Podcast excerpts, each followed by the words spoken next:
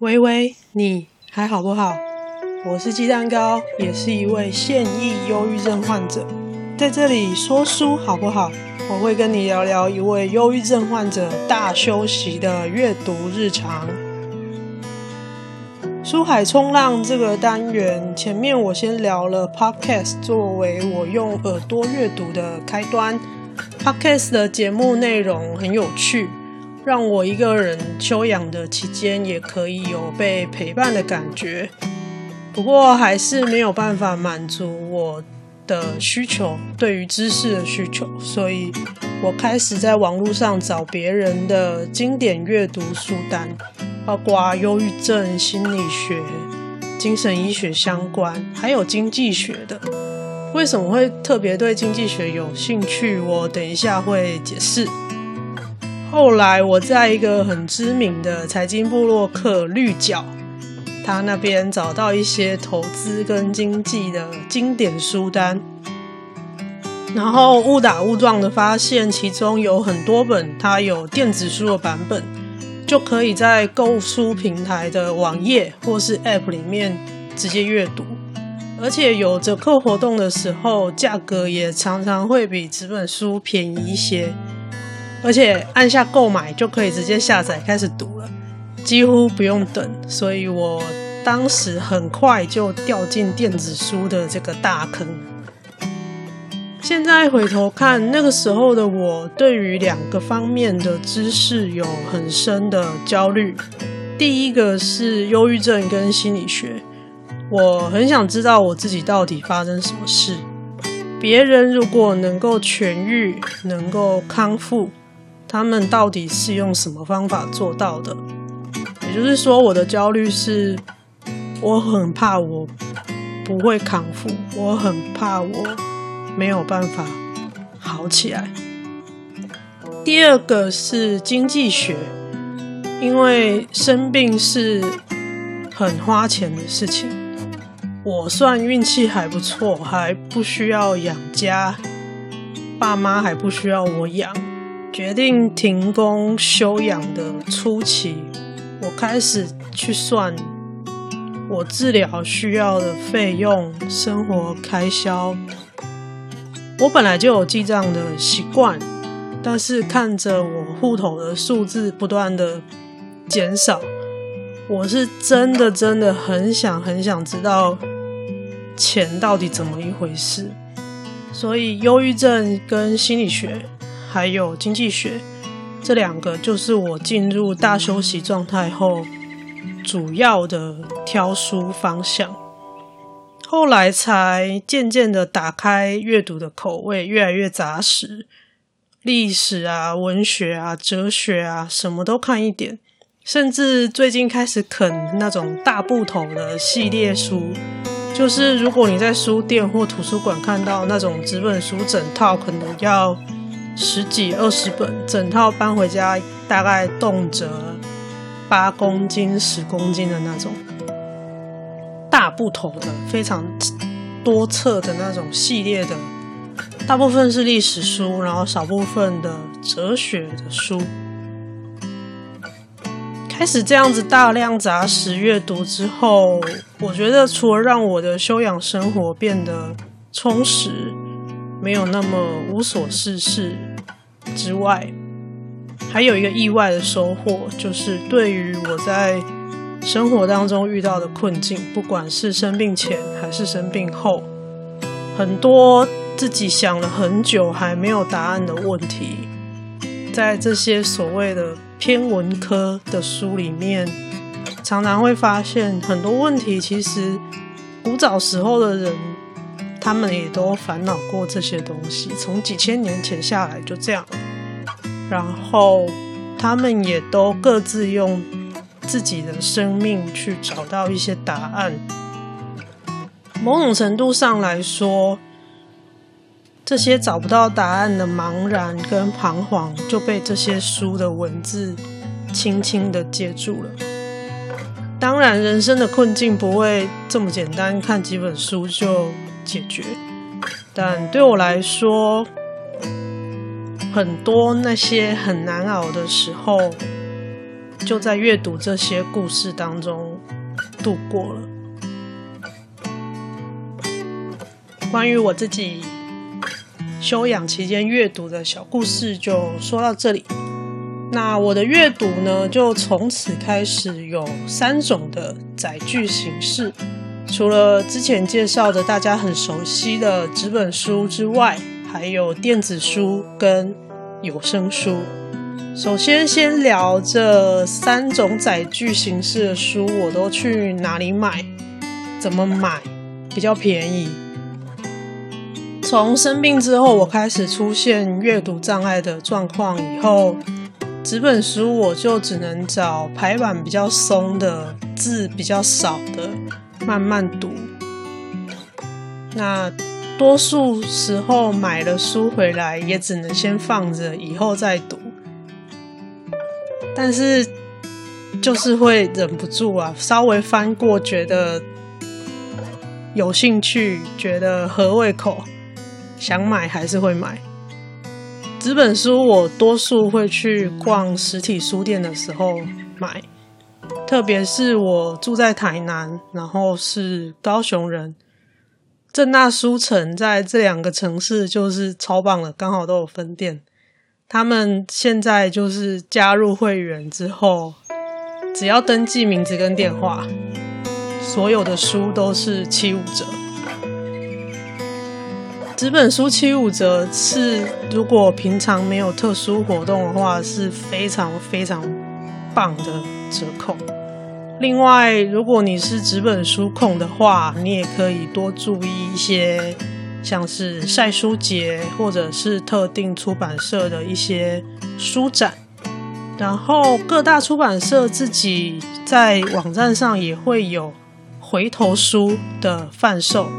甚至时报出版社在台北有自己开一个回头书的书店，叫时报本铺。回头书的意思就是，它是在书店的展示书，然后可能被读者试翻之后，有稍微一些被翻阅的痕迹，或是不明显的折痕啊、脏污啊、小破损。你可以把它当成是几乎全新的二手书来看待。那么这些书就是从书店店头被退回出版社的书，那出版社再把它拿出来卖，就叫做回头书。如果你想要支持出版社跟作者的话，买新书就是最实质的支持喽。回头书我想也是啊，就是帮出版社稍微减少一下亏损。网络书店的部分，我通常是有线上书展或是特定的活动，它折扣可以折到七折以下的话，我才会买。不然平常如果折扣差不多，我还是会出去实体书店买。主要是要让自己有一个出门的动力或理由，因为生病之后。绝大部分时间会只想把自己关起来，所以去逛逛书店对我来说会是一件蛮开心的事情。所以两者相较之下，我还是喜欢逛实体书店多一点，因为实体书店除了可以欣赏有一些比较特殊造型的书籍陈列之外，有的时候，书店店员他们会整理当季或者是最近的话题的特定主题的小书展，像之前的选举的时候，他就有一个选举的类似政治学啊，或者历史学的书，他就自己有一个小区就在做书展，然后或者是。教育的话题特别火红的时候，就开就会有一小区，全部都是可能翻转教育啊，或是偏向教育类的书，这样子的书店里面自己的小书展。我可以在逛书店的时候，在所有的书柜当中这样子晃来晃去，我会遇到很多惊喜。通常我出门买东西，或者是去书店。通常是有一个口袋清单的，就是大概会有一两本书是我这一次有预计要买的。但是在实体书店他们这样子陈列展示的时候，有的时候就会常常遇到那种没有在口袋名单里面的惊喜。那么对一只书虫来说，这是一个非常好剁手的理由。嗯。那我个人的话，对纸本书算是有一点洁癖的人，所以我在读的时候，我会习惯用一个布书套把正在读的书包起来。那布书套的话，通常都是做通用尺寸的，应该叫 B 五吧，就是书柜的书架上最常出现的那一种高那种版面的高度的尺寸。那如果尺寸比较特别，可能比较小本一点、大本一点，或是特别厚的，我就会用不用的纸袋割开，然后自己折成纸书套，这样就可以自由随着版面的大小跟书的厚度调整。不过唯一的缺点就是这种就是自己折的纸书套，它那个折痕就是久了之后，其实纸书套本身就会破掉，破掉之后。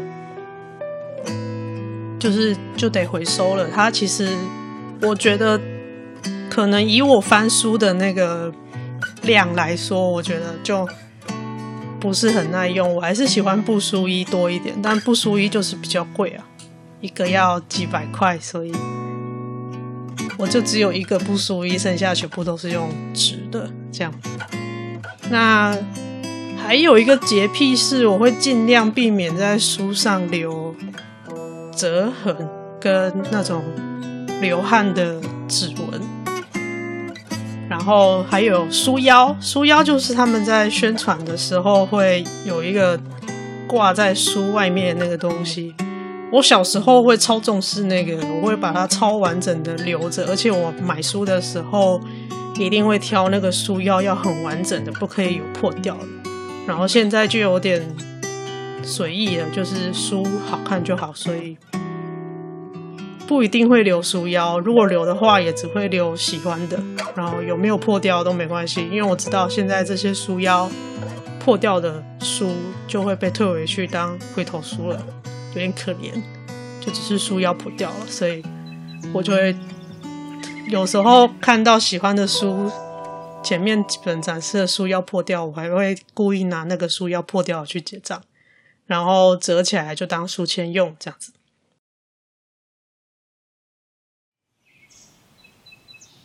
纸本书聊完了，再来是电子书跟有声书这两种载具。在国外，其实这两个已经发展的非常成熟了。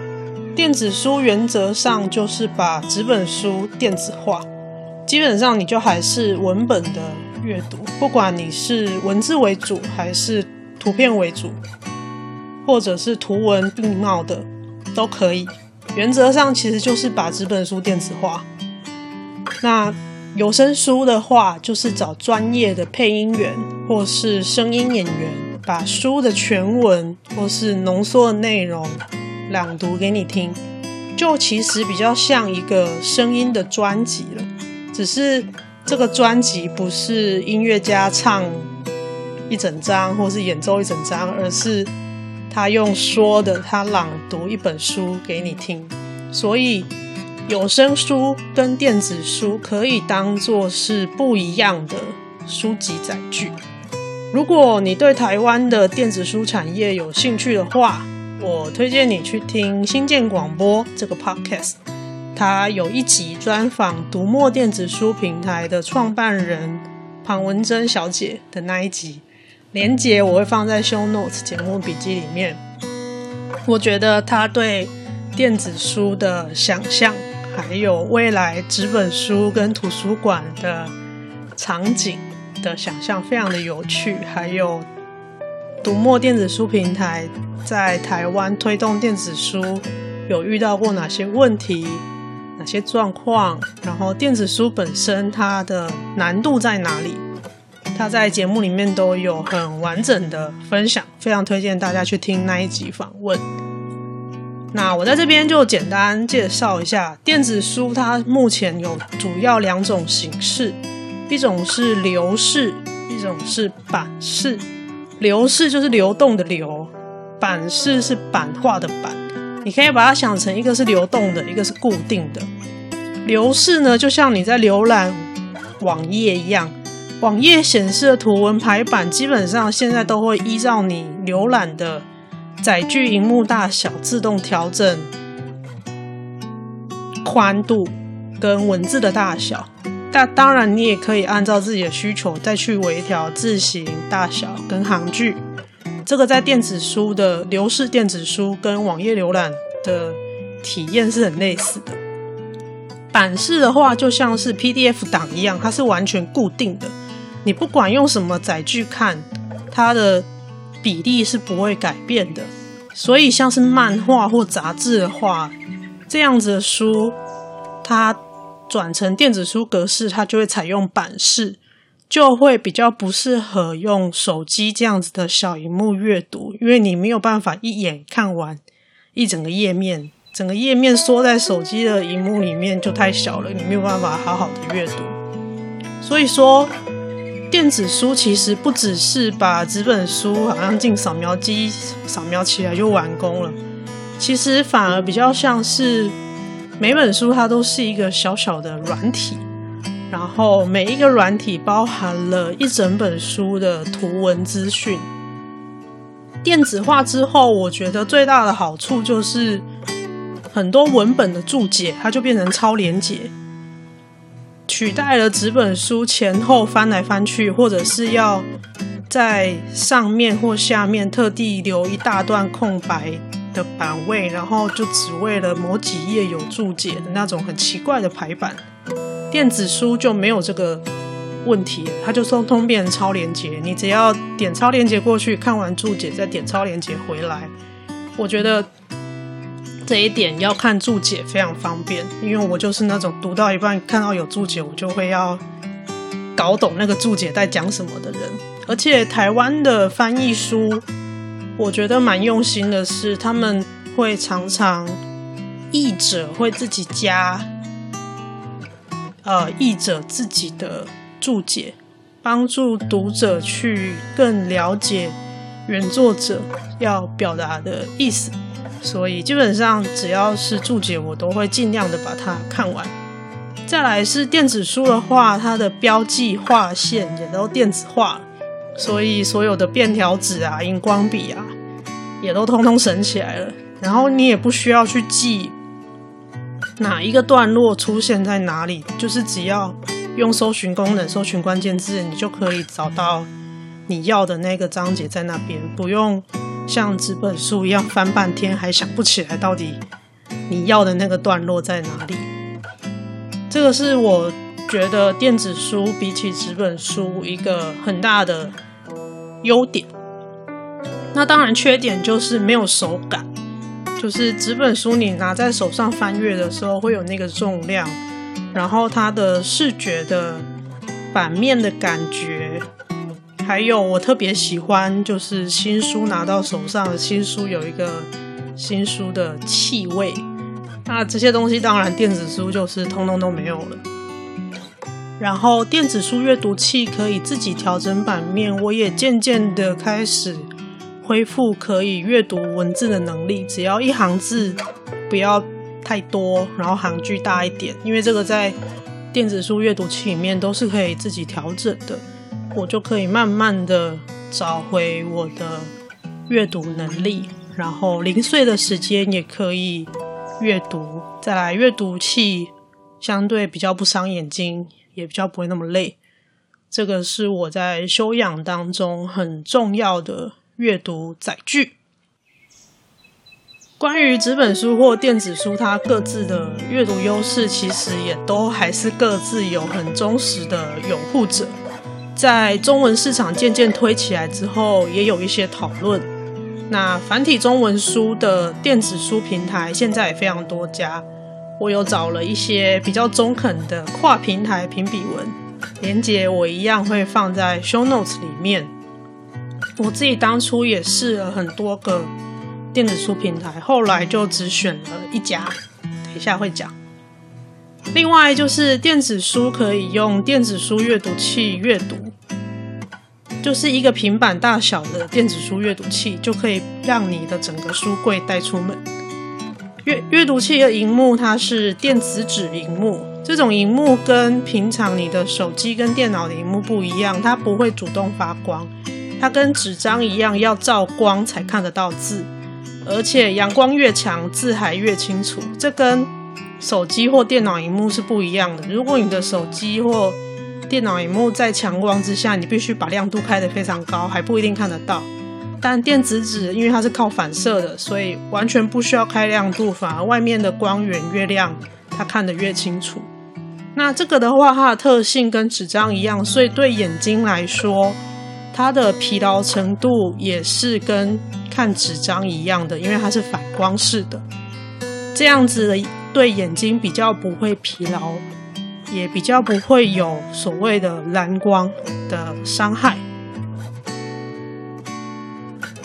至于阅读器要怎么挑，呃，我这边就不推坑大家了，因为网络上有太多推坑大神，他们有整理非常完整的懒人包，有影片，也有文章，也有心智图，我一样连接都会放在 show notes 里面，有兴趣的人你可以再去参考。至于阅读的平台的话，台湾有非常多繁体中文的平台了。我个人原本是各个平台哪一边便宜就买哪边，就是我会同一本书，然后各个平台比价，尽量想省一点这样。但后来发现 Readmoo 读墨的阅读体验对我来说比其他的平台真的是好太多了，包括 App、包括网页、包括电子阅读器的部分，都比其他平台好太多了，完全没得比，所以。对我来说，我目前就是都集中在 Readmoo 读墨平台买书跟阅读。目前主力使用的电子阅读器也是 Readmoo 出的七点八寸的 Moon Ink Plus。在有折扣的情况下，Remo 的书不一定有比其他家便宜，但是打折下来，其实一本书大概差价也就几十块之间。我觉得。几十块换到一个很舒服的阅读体验，对我来说非常值得。我不用在那边考虑说这个要怎么搬到我的阅读器里面，然后这个下载为什么有问题，然后还要去考虑它外币换算进来的汇率多少，什么都不用，就是非常的直觉好用的一个平台。这也是我在节目中如果有介绍书，它有电子书版本的话。我都会放读墨电子书的购买链接的重要原因，因为我觉得试用过这么多平台之后，我在他们家的阅读体验是最好的。至于他们平台独特的详细的阅读体验呢，我会在下一集的书海冲浪再详细跟大家聊，因为这个一讲可能没完了。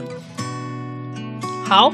电子书的话呢，外文书最大的通路就是 Amazon，然后第二大应该就是去年刚进台湾的 Kobo，K O B O，它是在日本乐天旗下。外文书大概主要就这两家，差不多就打死了。那最大的就是 Amazon，他们后来还有收购 Audible 这一家有声书公司，但是。它的电子书 Kindle 电子书跟 Audible 有声书，我觉得目前还没有整合的很好。因为如果你在 Amazon 的网站上选购书籍的话，你可以储存愿望清单或购物清单吗。然后 Audible 又是一个独立的网页，它也可以有愿望清单跟购物清单，然后两两个的购物愿望清单是完全分开的。所以我觉得超级麻烦，你变成要固定在 Amazon 看产品，看有没有 Audible 的书，或者你就是完全就是只看 Audible 不管文本了。我觉得这一点他们已经合并这么久，应该说收购这么久了，这一点还做不好，我觉得蛮讨厌的。好，缺点骂完了。Amazon 网络书店它如果有提供 Kindle 版的话，那个就是有电子书的版本。那它的书呢，基本上你只能用他们家的 Kindle 阅读器来阅读，或者你就直接要在网页上阅读。Kindle 阅读器应该是目前所有的阅读器品牌里面的王者吧，大概就是手机里面的 iPhone 的概念，使用体验真的非常非常好。大家可以再去我前面提到的那个电子书阅读器心智图，大家再去看一下。Kindle 阅读器我也有一，我也有买一台，它的划线非常的流畅，而且内建字典，这个在读外文书的时候非常好用。然后再来是 Amazon，它有一个很大的优点是，它有的时候会有 Kindle 加 Audible 版本会有特价，也就是。你买了电子书加有声书的套装，会比单买电子书或单买有声书还要便宜的概念。那这样子的书呢，它最棒的是它的阅读进度还可以跨装置、跨阅读方式同步。也就是说，你这些书你可以有的时候用看的，看一看，看完之后，某一些段落你在车上用听的，用手机听。听一听，它都可以帮你同步接上阅读进度。然后 Kindle 阅读器它可以外接蓝牙的播音装置听有声书，或者是这种 Kindle 加 Audible 的文本加有声书。这样的阅读体验目前大概也只有 Amazon 有做到，Kobo 是没有的。Kobo 的有声书跟文本书是完全分开的产品。中文的市场目前也是完全分开的，是没有连在一起。Amazon 上面某一些书是这样子的，我有买一两本，但是因为现在我读英文的能力下降很多了，没有读太多。但我非常喜欢它这个功能。Audible 有声书服务网络上有非常多的省钱攻略，而且还有会员独享，它每个月有两本。免费的有声书可以给你下载，而且最近因为 COVID-19 全球疫情升温，然后他们也开放了大量的免费适合零到十八岁学生的多国语言有声书，只要打开网页，不需要注册就可以直接免费线上听书。呃，这些省钱攻略跟我刚刚说的那个免费。有声书的网址我都一样，都会放在 show notes 里面给你参考。我自己去年下半年有使用过 Audible 会员几个月，但毕竟因为英文不是母语，听得懂，但是对现在的我来说还是太烧脑、太耗电、太累了。我偶尔会拿 Audible 有声书搭配文本来做附件，就是 Audible 的是人。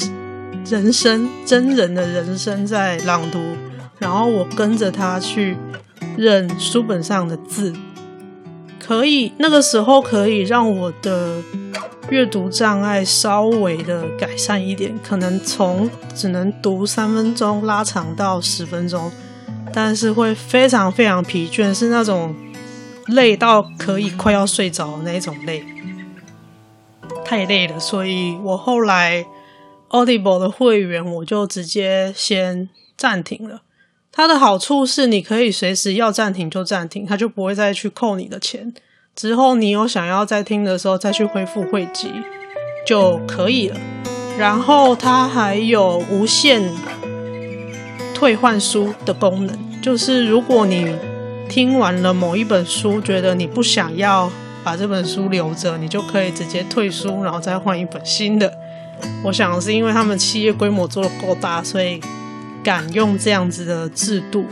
那在台湾的话，有声书市场才刚起步，我觉得还算是一个蛮有潜力的市场。